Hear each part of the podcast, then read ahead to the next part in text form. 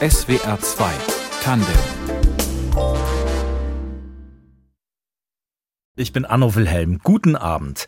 Im Garten wächst und gedeiht und welkt es. Viele Menschen kommen zu sich, wenn sie pflanzen, wenn sie jäten oder buddeln und insgesamt dem Leben beim Wachsen zusehen. So ein Ort ist der Hack Museumsgarten mitten in Ludwigshafen zwischen der Agentur für Arbeit, der Staatsphilharmonie und dem Wilhelm Hack Museum. Geplant als Provisorium hat er sich als Oase mitten in der Stadt längst etabliert. Ein Platz für Pflanzen, für Tiere, Tiere, für Menschen ein Begegnungsort, Konzertbühne und im besten Fall eine Brücke ins benachbarte Museum hinein. So wünscht sich das unser Gast in SWR 2 Tandem, die Kuratorin Theresia Kiefer. Herzlich willkommen. Ja, hallo, ich freue mich hier zu sein. Ihr Blick geht vom Büro hinaus auf diesen Garten. Sie sitzen im Museum drin. Woran bleibt denn der Blick jetzt im Winter so hängen? Ja, der Garten schläft im Winter, ja, hat Winterruhe und erstmal sieht jetzt nicht so bunt aus wie sonst das Jahr über während der Gartensaison. Aber man sieht ganz viele Vögel, die dort gefüttert werden von den Gärtnern und die sich da aufhalten. Und das ist ganz schön, die manchmal so zu beobachten zwischen der Arbeit, zwischendurch, ja. Also Ihre Leute schlafen im Winter nicht, die sind auch in dem Garten weiter aktiv. Ja, also sie sind natürlich nicht so aktiv wie im Sommer, klar, aber sie kommen vorbei, sie gucken auch nach ihren Beeten, sie tun sie zum Teil reparieren, herrichten. Oder wir haben eben zwei richtige Vogelfreundinnen, ja, die wirklich die Vögel füttern und sich darum kümmern, dass die im Winter auch genug zu fressen haben. Frau Kiefer, wenn man sich das auf Google Maps anguckt, von oben, dieser Garten ist etwa so groß wie das rechteckige Museum daneben, so ganz grob. Was wächst denn da alles? Oder was ist jetzt Anfang Februar schon gepflanzt worden? Also es wurde sicherlich schon im Herbst wurden da schon die Zwiebeln gesteckt und für die Tulpen, die dann im Frühjahr dann hoffentlich herausspitzen werden. Aber es ist noch nicht viel gepflanzt worden, weil die eigentliche Pflanzzeit beginnt dann schon im Frühjahr, also so März, April. Also man wartet immer ab, bis der erste Frost vorbei ist und dann werden die Pflanzen eigentlich erstmal so richtig eingepflanzt. Aber natürlich äh, gibt es auch mehrjährige Pflanzen und die sind da, Sträucher, also es gibt viele Nasssträucher, Himbeeren, äh, Johannisbeeren und alles, was man so pflücken kann. Und es gibt aber auch Bäume, Mandelbäume, Quitten, es gibt Apfelbäume und Kirschbäume, die allerdings nicht in die Erde eingelassen sind, also aus der Erde herauswachsen, sondern in großen Töpfen, ja. Und dann gibt es viele Kräuter, von denen auch noch einige sogar jetzt noch erntbar sind. Also es gibt Johanniskraut, Ringelblumen, es gibt Pfefferminze, es gibt Salbei, Lavendel. Also die Kräuter gibt es in Hülle und Fülle bis zu chinesischen Kräutern, die eben auch spezielle Gärtnerinnen äh, pflanzen. Ja, und im Sommer und im Herbst gibt es natürlich alles, was das Herz begehrt. Also Gemüse, Salat, Chili. Es gibt viele kleine Chili-Plantagen. Es gibt Kürbisse, Tomaten und thailändischer Spinat. Thailändischer Spinat, wie schmeckt der? ist im Gegensatz zu unserem Spinat, den wir kennen, ist er so eher hartblättrig mhm. und der schmeckt irgendwie so ein bisschen sämiger als unser Spinat, aber sehr lecker.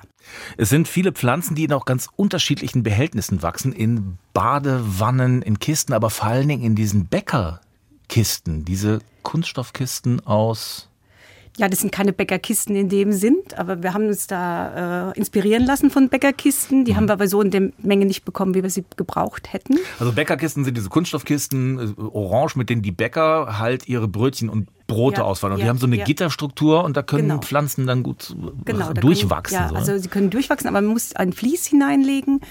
Und mit Erde füllen und dann ist es eigentlich gar kein Problem. Aber es sind jetzt nicht die großen Bäckerkisten, die man kennt, diese gelben, sondern es sind die grünen vom Pfalzmarkt in Mutterstadt, die wir damals gespendet bekommen haben. Riesiger Gemüse-Obstmarkt, auch in der Vorderpfalz dann und die haben die Kisten dann zur Verfügung gestellt. Genau. Welche Tiere leben da im Garten? Also Tiere, ja, das ist also wie gesagt die Vögel. Es gibt viele, viele Insekten, also Hummeln, Holzbienen. Äh, es gibt auch ein Bienenhotel, ein riesiges oder mehrere Bienenhotels. Es Und ein Volk, ein Bienenvolk, das auf dem Dach auf wohnt. Auf dem Dach, genau. Ähm, das wurde die ganze Zeit auch betreut von einem Imker der Stadt. Und es sind viele ganz besondere Insekten sogar. Wir haben eine Gottesanbeterin gefunden, wo wir völlig überrascht waren, dass es dieses Tier bei uns gibt. Und Eidechsen, ja, also es ist ein wildes Getummel von allem möglichen. Fische gibt es auch. Also wir haben auch ein kleines Fisch. Wasserbecken und da sind auch Goldfische drin, die eben auch betreut werden wir kennen das von Kleingartenvereinen, dass die sehr strenge Regeln haben, was da gepflanzt werden darf oder auch muss. Welche Regeln gelten denn in Ihrem Garten? Also wir haben zum Glück recht wenig Regeln. Bei uns darf jeder pflanzen, was er möchte. Es gibt keine Vorschriften, wie man sein Beet gestalten muss. Es kann wirklich jeder ganz frei agieren und kann auch es bemalen oder nicht bemalen. Oder er kann auch in Gefäße pflanzen, die nicht, es gibt keine Vorgaben in dem Sinne. Wir sind da komplett frei. Und das ist vielleicht auch das Geheimnis, dass da jeder auch seine Ideen einbringen kann und seine Ideen umsetzen kann. Jetzt liegt diese Oase direkt neben dem Wilhelm Hack Museum, ein Riesenmuseum gebaut in den 70er Jahren. Und das soll ja auch eine Brücke sein, also die Menschen reinholen ins Museum. Wie funktioniert das? Wir hatten ja die Idee, diesen Garten zu gründen. Und wir haben ja diesen Platz quasi hinter dem Museum, der öde und leer war.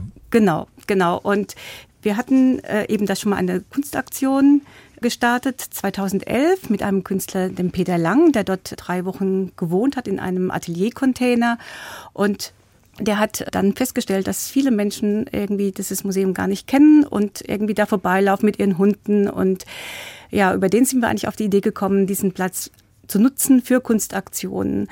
Und als wir dann diese Idee mit meinen Kolleginnen im Museum besprochen hatten und klar, weil wir machen das, wir testen das mal für ein Jahr, haben wir dann versucht, alle Menschen, die wir kennen, die auch schon mit uns äh, bisher zusammengearbeitet haben, anzusprechen, Schulen, Vereine, Kitas, die Nachbarschaft überhaupt und sie auf dieses Projekt aufmerksam zu machen und sie da, ja, dafür zu begeistern. Und es war recht einfach, muss ich sagen.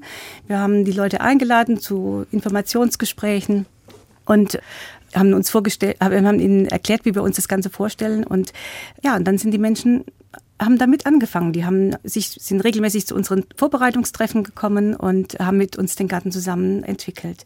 Und ja. es gibt auch wirklich direkte Verbindungen. Zum Beispiel wächst in dem Garten Flachs. Ja. Und aus dem Flachs wird eine Leinwand ja. fürs Museum. Genau, das ist einer der jungen Gärtner von uns, der Martin.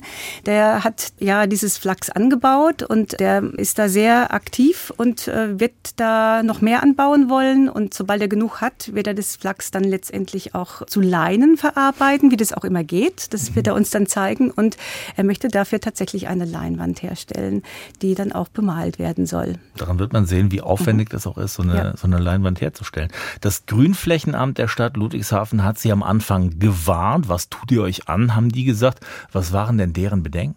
Die größten Bedenken waren, dass es sehr viel Vandalismus geben könnte und wie man das vielleicht auch von anderen Orten her kennt. Aber tatsächlich sind wir da ziemlich verschont geblieben über die letzten Jahre. Es gab Ausnahmen, es gab immer mal wieder kleinere Vorfälle, aber wenn man es insgesamt betrachtet, ist eigentlich das Gartenprojekt bisher recht gut verlaufen. Also die Leute haben das wirklich eigentlich geschätzt, dass es das gibt und äh, haben sich auch wirklich dementsprechend verhalten. Also der Garten ist zwar umzäunt, also mit einem Bauzaun, den wir auch gesponsert bekommen haben. Der wird quasi bewachsen mit Kletterpflanzen. Das ist auch ein Pflanzort. Auch ein Pflanzort, genau. Es gibt auch eine Tür und abends äh, spät wird, wird auch abgeschlossen. Aber es ist, es ist ja den ganzen Tag offen und er ist ja nicht permanent kontrolliert von uns. Es sind ja keine Aufsichten dort wie im Museum. Von daher ist wirklich äh, ist wunderbar für die Leute, den Garten eigentlich so besuchen zu können, wie sie ihn wollen, ja.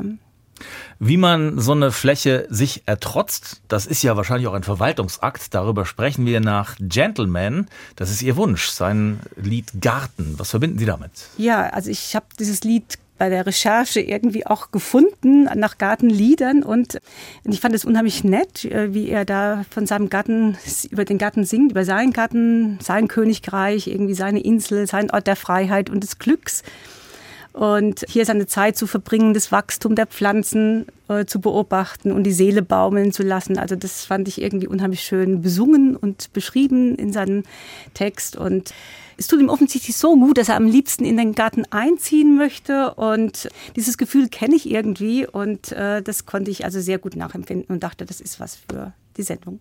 Oh, hier in meinem Garten. Ich glaube, ich sehe in meinen Garten. Hänge schon seit Tagen. Einfach warten, bis die Sachen Früchte tragen. Oh,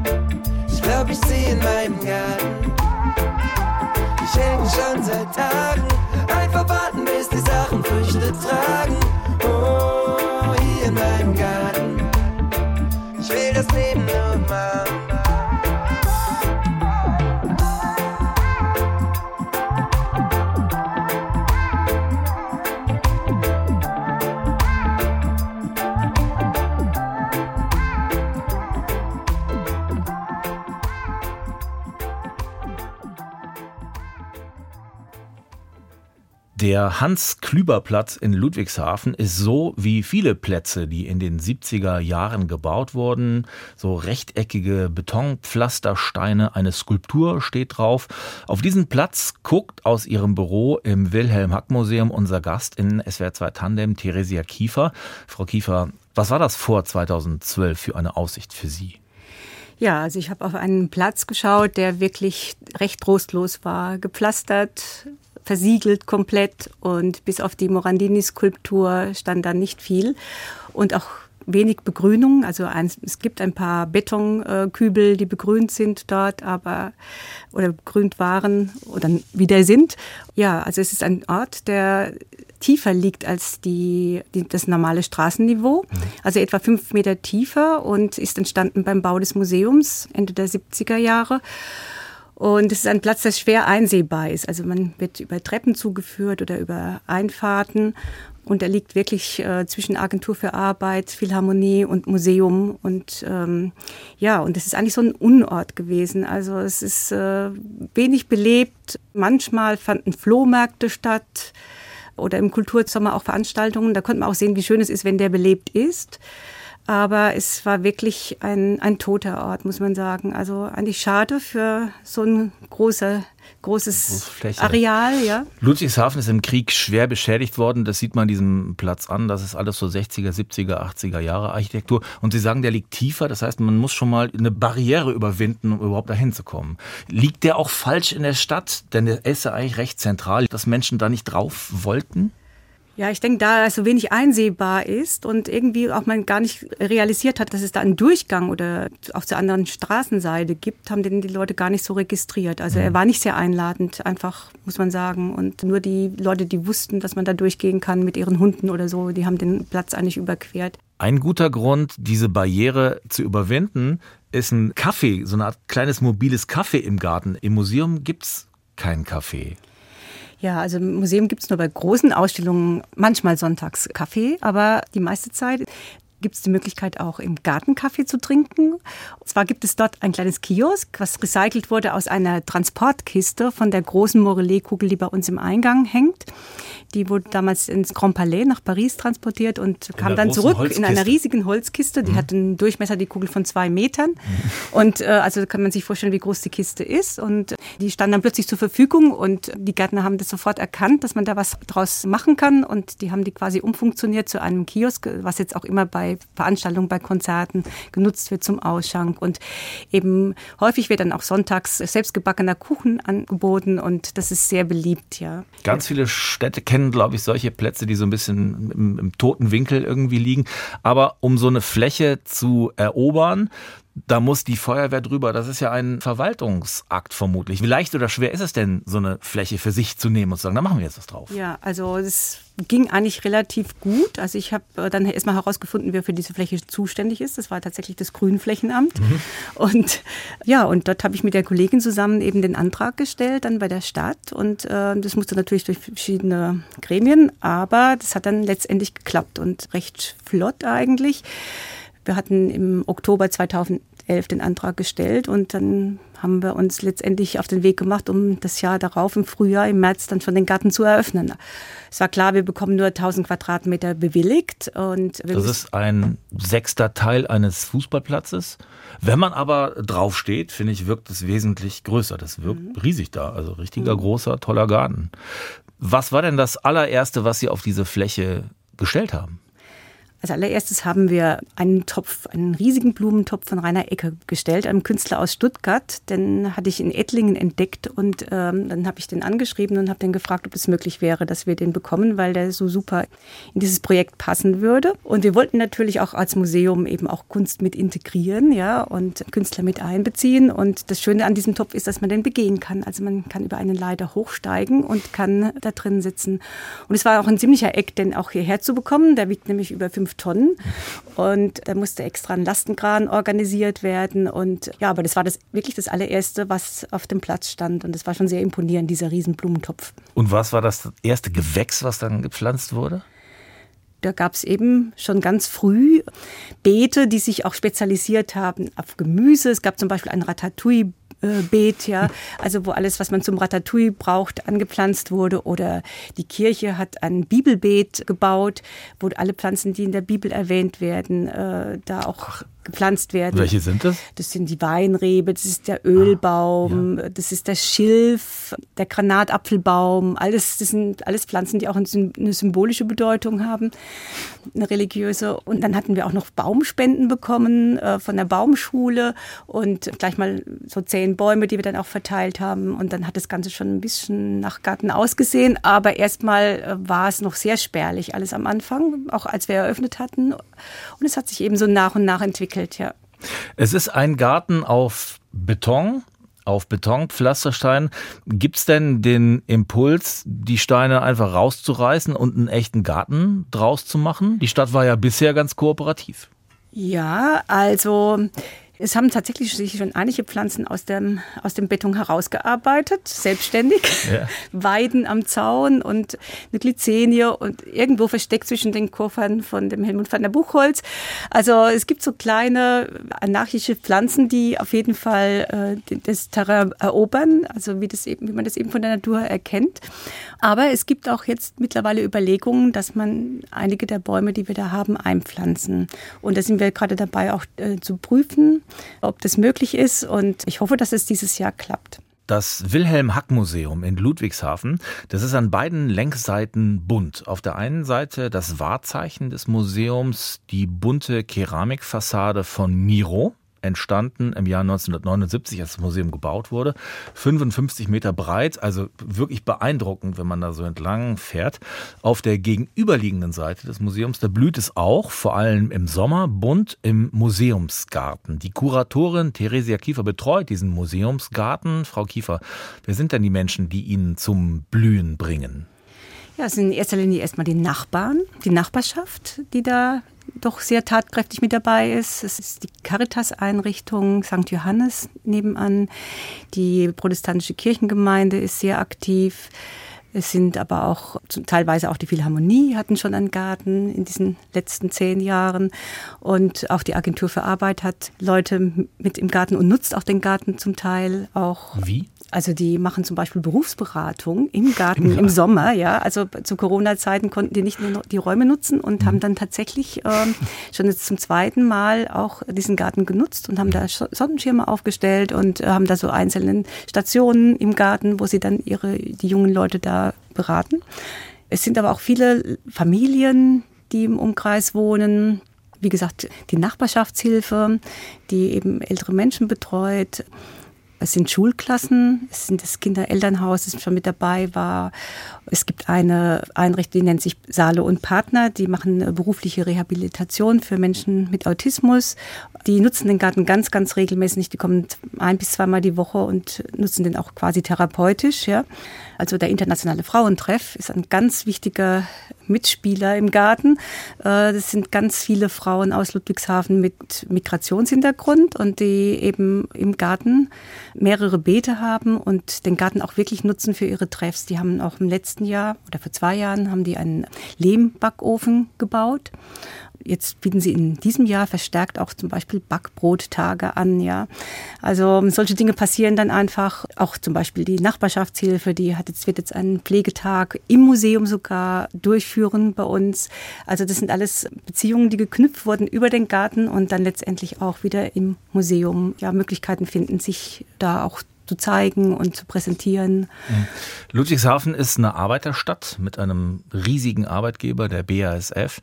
Ludwigshafen ist eine multinationale Stadt. Sie haben das schon angedeutet. Das spiegelt sich wieder in, in Ihrem Garten. Ja, also wir haben es mal durchgezählt. Wir haben so etwa 140 GärtnerInnen, die dabei sind und es sind etwa 15 Nationen vertreten.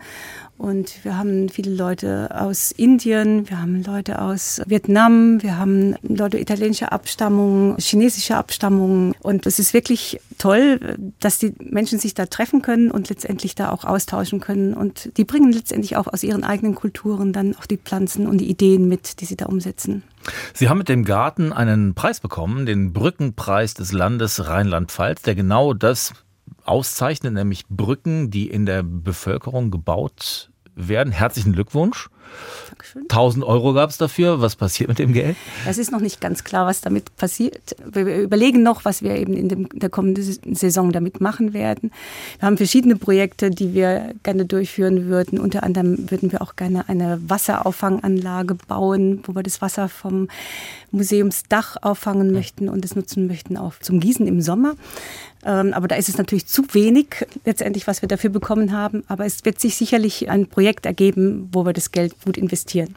Jetzt wird ja nicht nur gepflanzt und gejätet. Der Garten, das haben wir auch schon rausgehört, ist auch Veranstaltungsort. Was passiert da so alles? Also die Berufsberatung, haben wir schon gehört.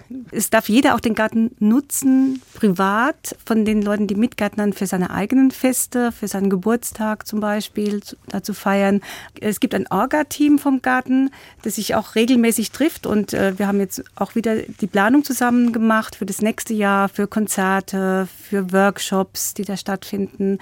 Und es wird auch wieder ganz schöne Dinge da geben, die die Gärtner auch selbst veranstalten. Also die machen dann selbst auch Meditationsworkshops oder Malworkshops, also mit äh, Pflanzenfarben zu malen.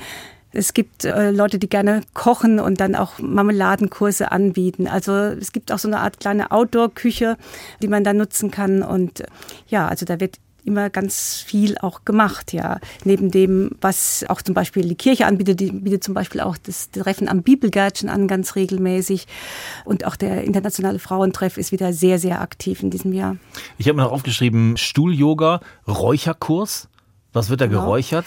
Also es werden Kräuter geräuchert, mhm. ja. Und ich war leider noch nicht dabei. Das hat schon einmal stattgefunden. Es macht auch eine junge Gärtnerin bei uns im Garten, die sich darauf spezialisiert hat. Oder es gibt noch jemand, der Reinigungsmittel ähm, herstellen möchte.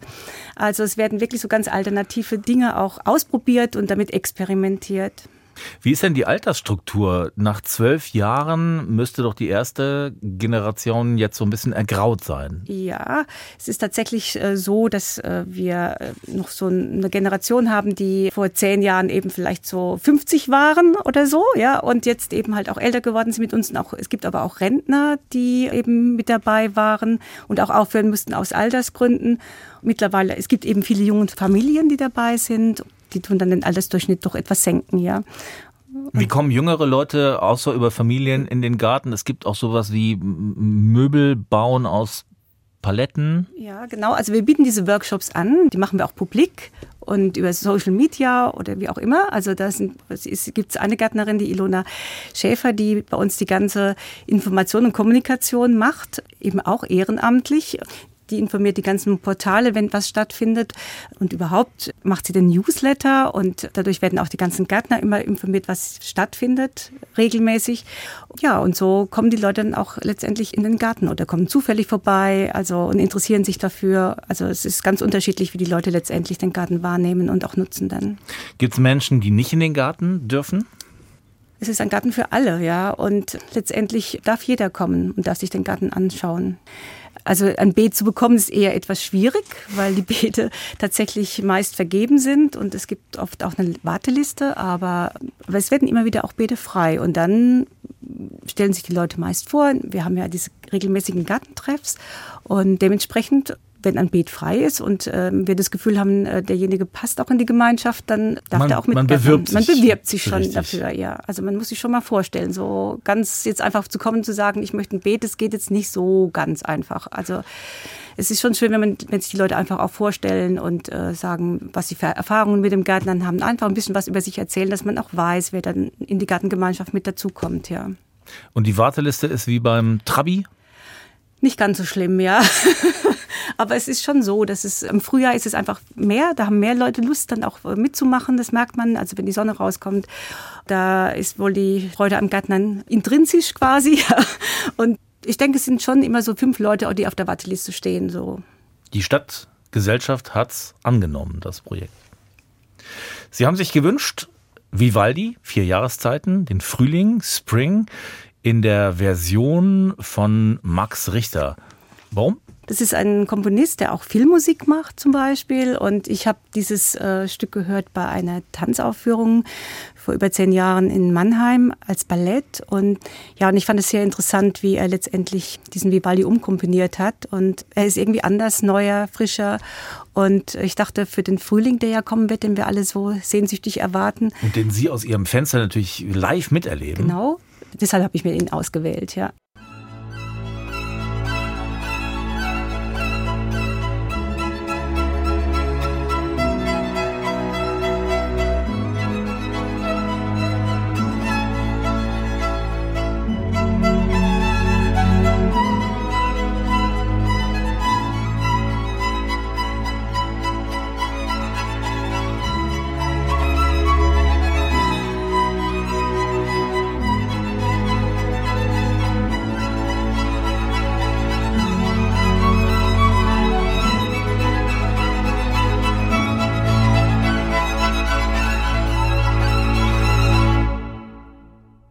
Das Wilhelm Hack Museum in Ludwigshafen, das ist Selbstversorger, zumindest teilweise.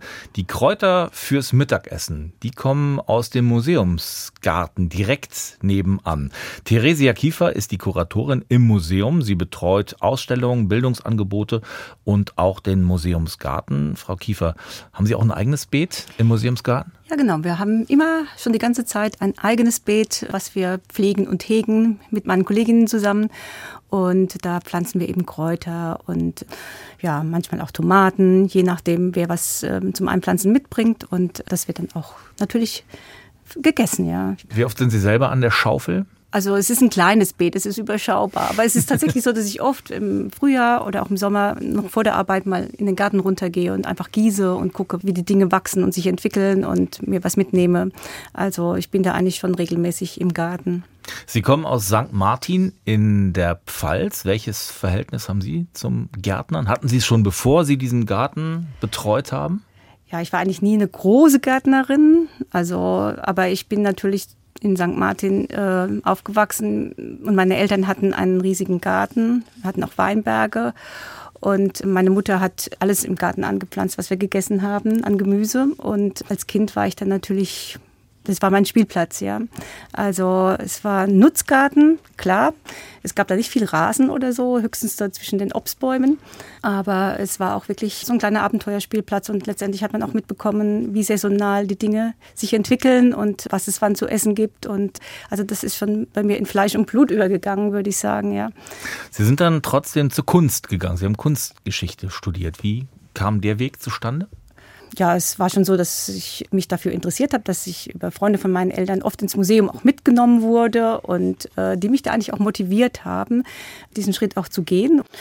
Ja, und dann habe ich eben angefangen, in Heidelberg Kunstgeschichte zu studieren und auch Archäologie und Frühgeschichte und habe dann auch während des Studiums schon angefangen, in Museen und Kunstvereinen mitzuarbeiten und habe dann auch lange im Museum für moderne Kunst in Frankfurt als freie wissenschaftliche Mitarbeiterin mitgearbeitet. Danach habe ich mit ein paar Leuten eine Galerie gegründet und dann schon meine ersten Fühler auch äh, im Museum äh, in Ludwigshafen ausgestreckt und bin eben, also über die Pressestelle letztendlich, für die ich schon gearbeitet habe im Museum, auch letztendlich an äh, diese Kuratorenstelle konnte ich mich dafür bewerben, ja, und bin dann auch zum Glück genommen worden, ja. Was ist für Sie spannend an der Arbeit im Museum? Ja, ich finde es eine wunderbare Arbeit, muss ich sagen. Also sie ist wahnsinnig abwechslungsreich und man hat sehr viel mit Menschen zu tun und gleichzeitig beschäftigt man sich immer wieder mit wirklich den schönen Dingen des Lebens, mit der Kunst, ja, und kann auch ganz toll Ideen entwickeln, die auch gesellschaftsrelevant sind, auch über die Kunst. Also es ist schon sehr, sehr vielfältig, diese Arbeit und auch sehr reizvoll für mich. Sie sind drin, also Sie machen Ausstellungen, betreuen Ausstellungen im Museum und Sie betreuen eben auch diesen Garten. Diese Verbindung wird gelebt, Garten, Museum. Wer zum Beispiel mit Gärtnert, hat freien Eintritt ins Museum. Wird es genutzt? Ja, es wird genutzt. Also und das finden auch alle total schön äh, vom Garten, dass sie das, dass sie einfach jetzt so ohne Eintritt zu bezahlen das Museum miterleben können und äh, erfahren können. Und wir machen das auch tatsächlich so, dass wir regelmäßig gerade im Winter, wenn wir uns treffen, auch die Ausstellungen anschauen. Und auch der Wunsch der Gärtner ist der, dass jede, jede neue Ausstellung auch gesehen werden will. Ja? Also die, ist, die fordern auch ihre Führung ein. Sollte ich mal keine Zeit dazu haben, wird danach gefragt. Und das finde ich eigentlich total toll. Und die Gruppen selbst, wie zum Beispiel die Caritas, mit denen haben wir jetzt quasi ganz regelmäßig äh, die Termine schon vereinbart, wenn wir so Kunst und Kuchen machen. Die kommen dann, zuletzt waren sie mit 25 Personen bei uns im Haus und haben die Mondrian-Ausstellung angeschaut und haben dann noch gemeinsam im Haus, also wirklich im Foyer, auch eine große Tafel haben wir da aufgestellt und haben da Kaffee zusammen getrunken. Auch der internationale Frauentreff, der kommt auch immer regelmäßig und das finde ich ganz wichtig, weil eben da oft auch viele Frauen dabei sind, die eben mit der europäischen Kultur gar nicht so viel am Hut haben und dadurch auch mal einen Zugang gewinnen und wir aber auch viel über ihre Sichtweise erfahren. Das sind schon ganz schöne Kooperationen, die entstanden sind, auch mit der Kirche, die Kunst und Leben, ein Programm äh, schon seit Jahren durchführt. Ganz regelmäßig, einmal im Monat sind die da und äh, da ist die Gemeindepädagogin auch, die gehört quasi schon mit zu unserem Führungsteam, die wird genauso gebrieft äh, für die Ausstellung wie unsere Führungsleute und macht zum Teil die Führungen selbst oder mit uns. Also das sind wirklich ganz interessante Anregungen eben von beiden Seiten, glaube ich, oder für beide Seiten letztendlich. Das heißt, bei bei einer neuen Ausstellung marschiert dann ein Gartentrupp in Gummistiefeln da ins Museum. So drastisch muss man sich das nicht vorstellen, weil die wenigsten kommen in Gummistiefeln, weil da nicht so viel oft regnet und es eher heiß ist im Garten. Ja, die sind einfach kommen einfach und machen wie eine normale andere Führung auch äh, die Führung. Und andersrum hängen auch Pflanzen im Museum. Das ist ein wichtiges Thema in diesem Museum für moderne Kunst, die Pflanze. Also es hängen Pflanzen nicht real, sondern auf Bildern. Und wir haben einige Werke von, von Emil Nolde, von Kirchner, also wohl Pflanzen und Landschaften, also nicht nur Blumen, sondern auch wirklich auch Landschaftsdarstellungen, Stillleben und was alles, was in diese Richtung geht mit Pflanzen. Da gibt es einiges zu sehen. Max Levogt zum Beispiel, ähm, Max Beckmann haben wir eine Gartendarstellung und ganz besonders schön sind die Darstellungen in der Mittelalterabteilung. Da gibt's auf den Bildern ähm, häufig Pflanzen. Dort, wo Maria zu sehen ist, sind, dann, sind es dann die Marienpflanzen wie die Lilien, die Erdbeeren, die Maiklöckchen. Und da kann man wirklich ganz toll äh, auch nach den Pflanzen suchen und sich inspirieren lassen. Und wir hatten auch einmal eine Gruppe im Garten, die hat auch dann ein Marienpflanzenbeet angepflanzt. Ja, das fand ich also ganz schön. Das gab es auch mal eine Zeit lang. Das ist ein besonderes Museum, das Wilhelm Hack Museum. Äh, wenn man drin ist, ganz tolle Blicke. Es gibt so eine Zwischenebene, man guckt in einen sehr freien Raum. Es ist für moderne, zeitgenössische Kunst, aber es äh, war auch für römische Fundstücke gedacht und ist auch so gebaut, in Teilen zumindest. Also es gibt einen Teilbereich, mhm. der nennt sich jetzt Kabinettstücke. Da war früher eben der, der Gondorfer Fund zu sehen, der mittlerweile nicht mehr ausgestellt wird. Und da wurden speziell Vitrinen und wirklich gebaut, um diese Fundstücke zu zeigen. Ja. Mittlerweile sind die aber so umfunktioniert, dass man das gar nicht merkt, offensichtlich, wie ich von Ihnen gehört habe, dass man den wirklich auch als Ausstellungsraum nutzt. Ja, es ist ein langgestreckter Raum, aber der ist sehr offen und durch diese Glasvitrinen kann man natürlich in die anderen Ebenen ganz wunderbar schauen. Wo sind Sie am liebsten, drin oder draußen? Also mein Schwerpunkt ist schon drin. Ich bin ja auch für die Bildung und Vermittlung zuständig und äh, für die ganzen Programme, die laufen. Ich bin schon die meiste Zeit im Museum, aber wenn dann die Saison wieder losgeht, bin ich natürlich auch draußen im Garten. Sie wohnen in Mannheim, wo wir auch gerade im Studio sitzen und machen den Rest des Tages, so haben Sie mir erzählt, Homeoffice. Gehen Sie denn morgen früh erstmal in Ludwigshafen am Museum im Garten gucken, ob das alles ordentlich gegossen ist? Ja, jetzt muss man ja zum Glück nicht gießen. Oh. Anfang Februar. es ist ja Winterzeit. Aber ich habe immer diesen Blick von meinem Büro auf den Garten und von daher habe ich ihn immer im Blick, ja. Die Kuratorin des Wilhelm Hack Museums, Theresia Kiefer, war unser Gast in SWR 2 Tandem. Grünen Daumen für Sie und vielen Dank für Ihren Besuch. Ja, danke schön. Redaktion der Sendung Fabian Elsässer, Musik Tristan Reiling und unser Gast Theresia Kiefer. Technik Isabel Görig. Ich bin Anno Wilhelm. Schönen Abend.